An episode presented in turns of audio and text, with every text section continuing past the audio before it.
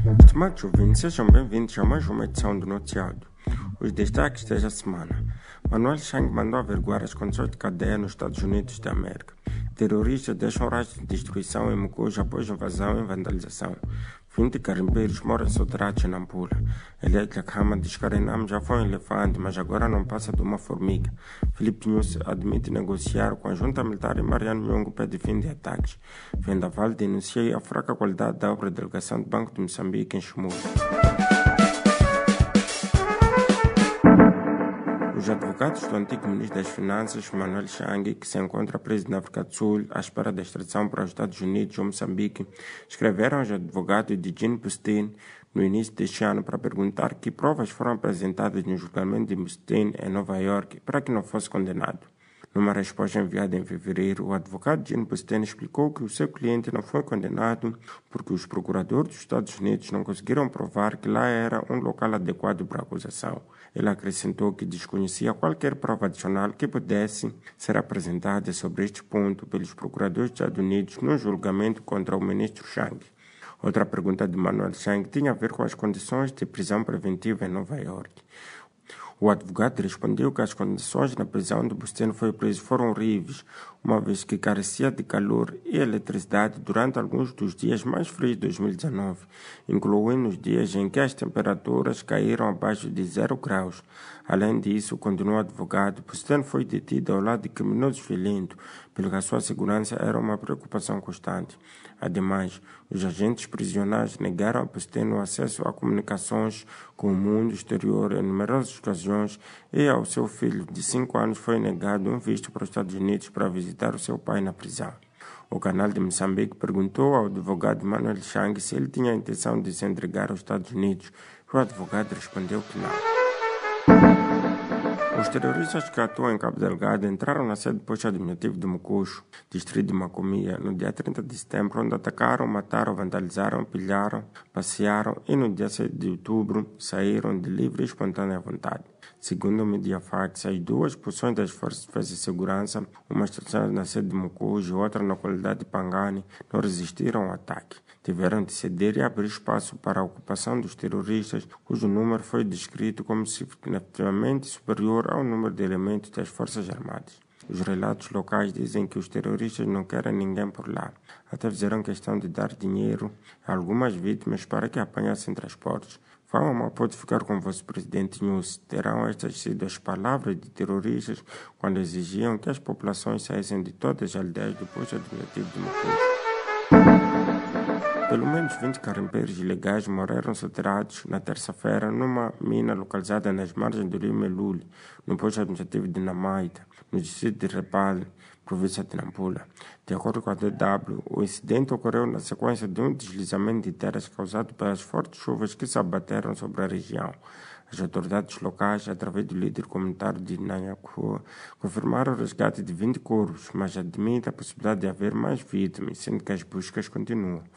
O inspetor da Direção Provincial dos Recursos Minerais e Energia de Nampula, Abel Kumbana, disse que a instituição tomou conhecimento da extração do ouro naquela região no dia 25 de setembro, ordenando o encerramento da mina ilegal, o que não vai acontecer. Ele garante que a mina será encerrada em definitivo por não reunir condições para sua legalização. Elias Lacama, irmão mais novo do falecido líder da Renamo, Afonso Lacama, diz que a situação atual do partido vai de mal a pior e acusa o atual presidente, Ossuf Mamadi, de ter afastado todos aqueles que apoiaram sua candidatura no último congresso, assim como os delegados mais próximos de Afonso Lacama. Ele reafirmou em entrevista DW África que vai candidatar-se à liderança da Renamo, por entender que o partido deve voltar a tornar-se forte, visto que na altura falar-se da Renamo era como falar de um elefante, mas hoje compara-se a uma formiga. Ele acrescentou que, caso seja eleito, trará inovações e conta com o apoio de muitos membros no seu partido. Por outro lado, Henrique Lacama, filho do líder histórico Afonso Lacama, recusou o convite para uma reunião com o presidente da Renamo, Ossuf Mamadi, alegamente por este não ter legitimidade para representar o partido, face à alegada contestação interna que é alvo. Henrique diz estar aberto ao diálogo, mas isso só vai acontecer depois da realização de um congresso extraordinário na Renamo, no qual deve haver eleições que legitimam a liderança do Ossuf Mamadi ou do novo líder. O presidente moçambicano Filipe Nunes reiterou na última sexta-feira a disponibilidade de dialogar com a autoproclamada junta militar de Renamo e colocar fim à insegurança em estradas e aldeias do centro do país. Por sua vez, num comunicado emitido também na sexta-feira, o chefe do grupo de contato entre o governo e a Renamo garantiu que continua firme no comprometimento de assegurar uma paz definitiva e convidou as partes a encontrarem as melhores formas de calar as armas. Mirko Mazzoni também reiterou seu convite para um diálogo com a junta militar. Entretanto, Mariano Nhongo disse à VOA que o diálogo só vai acontecer após a divulgação da lista de exigências enviada há um ano ao governo e o fim dos ataques às bases onde reagrupou os seus homens, bem como raptos e assassinatos de membros da Renamo.